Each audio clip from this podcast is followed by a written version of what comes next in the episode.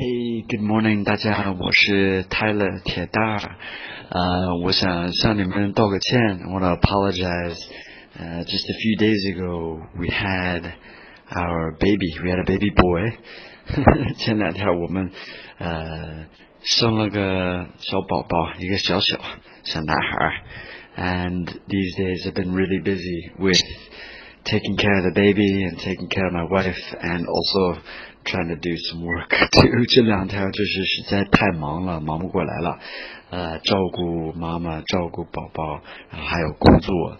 Uh, so I'm really sorry that I haven't sent any lessons this these last few days. 真的不好意思，这两天没发呃教程。And uh, I will do my best in the next few days to start teaching again. 啊、uh,，我尽量呃早一点开始呃再发。uh, 教程，好吗？Uh, so I'm sorry again, and I hope you guys are well and keep up the studying. I'll start sending lessons in the next couple of days. Okay? Have a fantastic day. Uh, thank you for listening.